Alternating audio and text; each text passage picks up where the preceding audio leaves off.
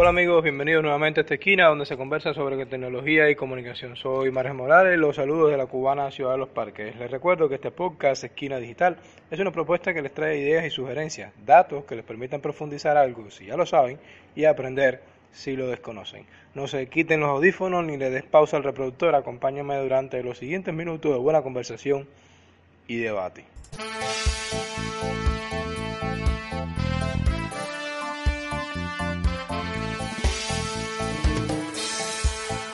Amigos, como les comentaba en el episodio anterior, estaremos conversando desde Esquina Digital en una temporada de 10 podcasts donde estaremos hablando sobre la gestión de la comunicación institucional con 10 excelentes mujeres que dirigen o son responsables de este proceso en 10 instituciones o empresas y entidades de todo el país. En el episodio anterior estuvimos conversando en esta esquina con Isi Sánchez Galano, quien gestiona la comunicación en la agencia Paradiso Holguín. Muchas fueron sus opiniones y comentarios enviados por ustedes a través de diferentes vías.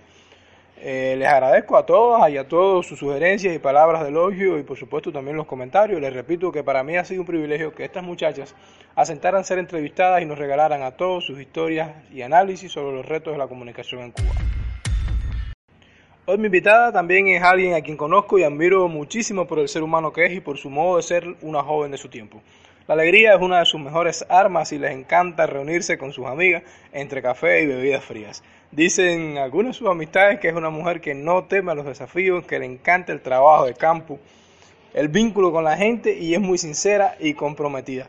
También que es amante de los bailes y de los amaneceres de fiesta, aunque también los amaneceres de arduo trabajo y sacrificio. Algunos aseguran que merienda dos veces al día y si esto no sucede puede ser muy difícil mantenerse cerca de ella durante el resto del día dicen personas muy cercanas a ella. Nació en Holguín en 1992, graduada de licenciatura en periodismo en la Universidad de Holguín en el año 2015, máster en historia y cultura por la propia Universidad de Holguín en el 2019 y desde el 2018 se desempeña como especialista de comunicación y marketing en la dirección provincial del Banco Popular de Ahorro en Holguín. Luego de esta presentación le doy la bienvenida a Esquina Digital aquí a mi amiga María Caridad Martínez Peregrín. Eh, buenas María, bienvenida.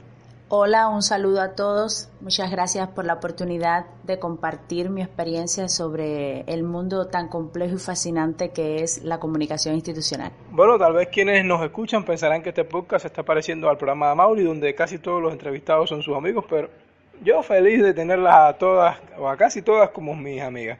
María, ponte cómoda y vamos a conversar sobre comunicación. Eh, gracias por llegarte aquí a esta esquina digital, donde sabes, estamos hablando, estaremos hablando en los diferentes podcasts y episodios eh, siguientes sobre comunicación y tecnología, pero específicamente sobre la gestión de la comunicación institucional en diferentes instituciones, eh, con 10 entrevistas a mujeres, ya Isi estuvo por acá también, y estarán otras amigas también comunicadoras de Cuba y decir, de Holguín y de toda Cuba también.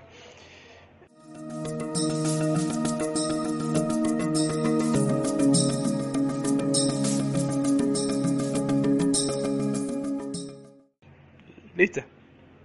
Bueno, de licenciada en periodismo a especialista de comunicación y marketing en la dirección provincial del Banco Popular de Ahorro en Holguín. Cuéntame un poco cómo llega María a, a ese cargo actual. Bueno, me desempeñaba como redactora reportera en el semanario Ahora, lugar donde fui ubicada para realizar mi servicio social tras graduarme de periodismo en el año 2015. Un buen amigo que trabaja en el Banco Popular de Ahorro me comenta que estaban buscando a alguien para la plaza de especialista de comunicación y marketing y bueno, decidir a la dirección provincial e indagar sobre las características de la plaza, es decir, el tema salario, cuestiones laborales en sí, el tema del horario, y me presenté como candidata a la plaza hasta que me aprobaron. Confieso que en ese momento no pensaba irme del periódico, pero se me dio esta oportunidad de ser comunicadora y decidí probar otras aristas desde el punto de vista profesional y personal, en un mundo que no tiene nada que ver con los medios de prensa. Pero sin dudas el periódico ahora fue una escuela, aprendí muchísimo y muchas de las actitudes y competencias profesionales que desempeño hoy como comunicadora del BPA las adquirí gracias a mis años en el ahora. El proceso de comunicación tiene sus peculiaridades en cada lugar, sus características, sus particularidades, ya lo decía. Desarrollarlo desde una institución bancaria, por supuesto, también tiene sus complejidades, sus retos. Cuéntame un poco cómo hace para llevar a cabo el proceso en medio de todas estas restricciones y complejidades.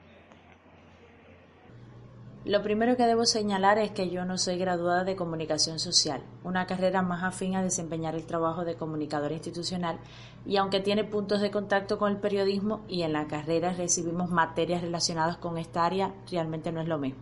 En mi caso llegué al BPA con ideas, conocimientos, experiencias de lo que podía ser como comunicadora institucional, pero sin dudas ha sido todo un reto. Lo primero fue ir conociendo en detalle el trabajo de una institución bancaria, sus procedimientos, normas, características laborales, las características de los trabajadores, el lenguaje técnico propio de esta entidad, esa terminología, el trato y la atención a los clientes, es decir, tuve que adentrarme en las particularidades de esta institución bancaria, en un sistema de comunicación institucional tanto al interno como a lo externo. Algo positivo del BPA es que cuenta con una estrategia de comunicación institucional, además de un manual de identidad visual, que sin dudas incidió o ha incidido en que mi desempeño como comunicadora sea más completo. Un aspecto en lo que se ha ganado es en las relaciones con los medios de prensa. También debido a que provengo de ese mundo, conozco las dinámicas de trabajo, lo que puede ser de interés para los medios y el público en general, por ello, la presencia del BPA en los diferentes medios de comunicación en los últimos años ha sido bastante notable. En cuanto a la comunicación externa, nos falta perfeccionar nuestras dinámicas laborales.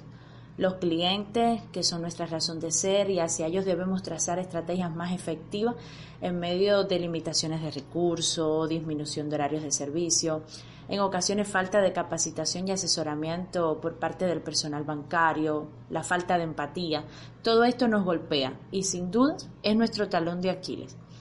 No obstante, un aspecto en lo que hemos mejorado es en la promoción de nuestros productos, servicios, sobre todo con la realización de las ferias comerciales en espacios públicos y en centros laborales. Aunque ahora está limitado por la situación epidemiológica, la población siempre ha agradecido este tipo de actividades promocionales. Por otro lado, la comunicación interna de manera general no presenta tantas dificultades, pero hay que seguir trabajando, insistiendo con nuestros trabajadores en su preparación, en su información, estimulación, superación. Al final, ellos constituyen un eslabón esencial en la imagen del BPA por el deber que tenemos ante nuestros clientes y el servicio que le prestamos.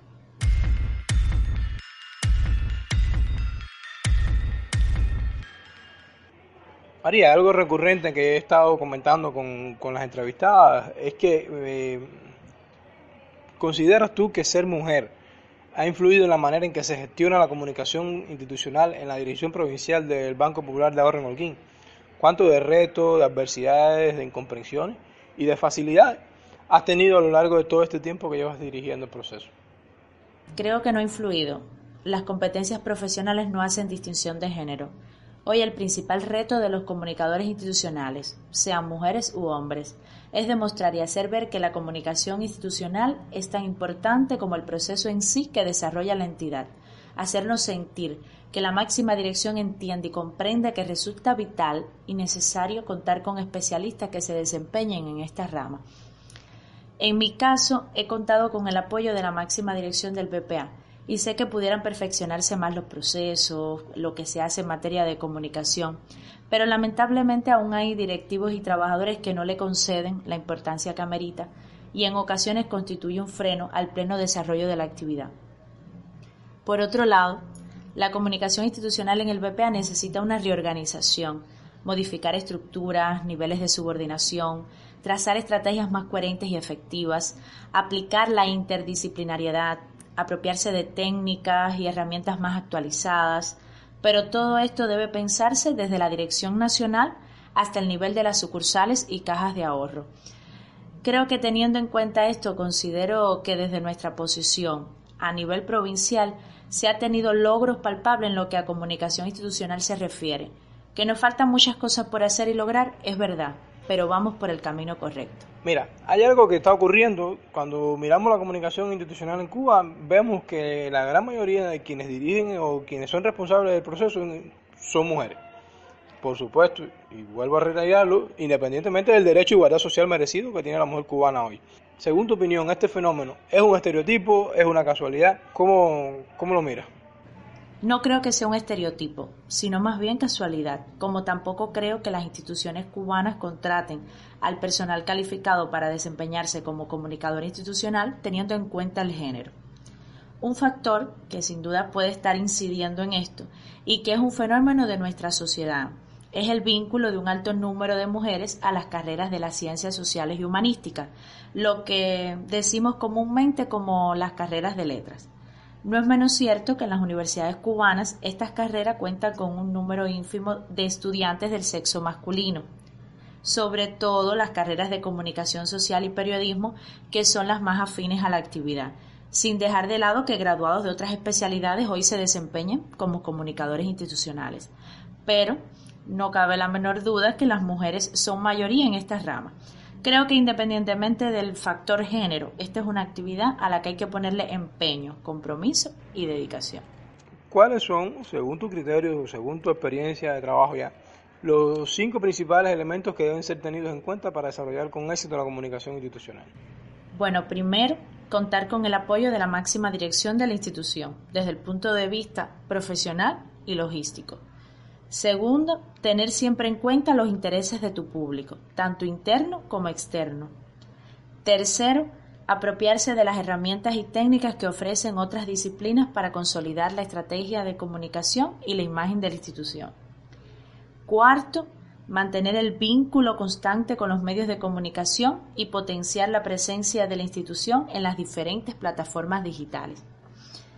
Quinto, mantenerse actualizado, no solo de las últimas tendencias de la comunicación institucional que sin dudas pueden enriquecer nuestro trabajo, sino también de todo cuanto acontece alrededor de nuestra institución, es decir, estrategias de la competencia, medidas del gobierno que directa o indirectamente incidan en nuestra institución, la opinión pública, la situación que puedan presentar determinados proveedores, entre otros factores que guardan relación con la entidad.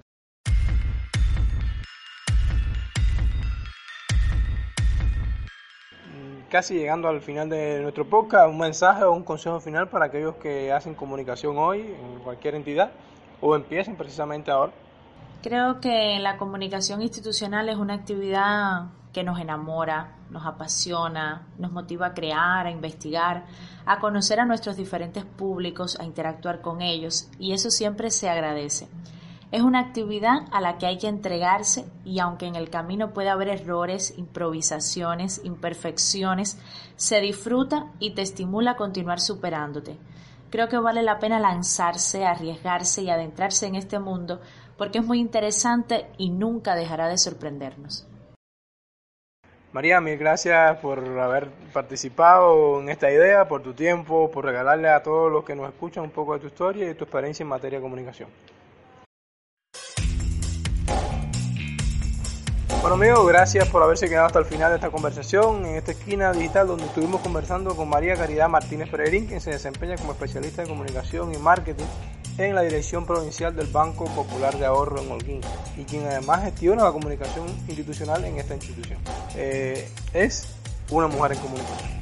Les recuerdo que soy Margen Morales, profesor de la Dirección de Comunicación Institucional de la Universidad de Oquín, quien desde esta esquina digital se despide, no sin antes agradecerle su tiempo e invitarlos a conversar sobre comunicación y tecnología. Datos que le permitan profundizar algo, si ya lo saben, y aprender si lo desconocen. Recuerden nuevamente que pueden escucharnos desde www.uho.edu.cu, desde iVoox y en Telegram en las páginas de Facebook de la Universidad Oquinera. A todos, muchísimas gracias y hasta la próxima.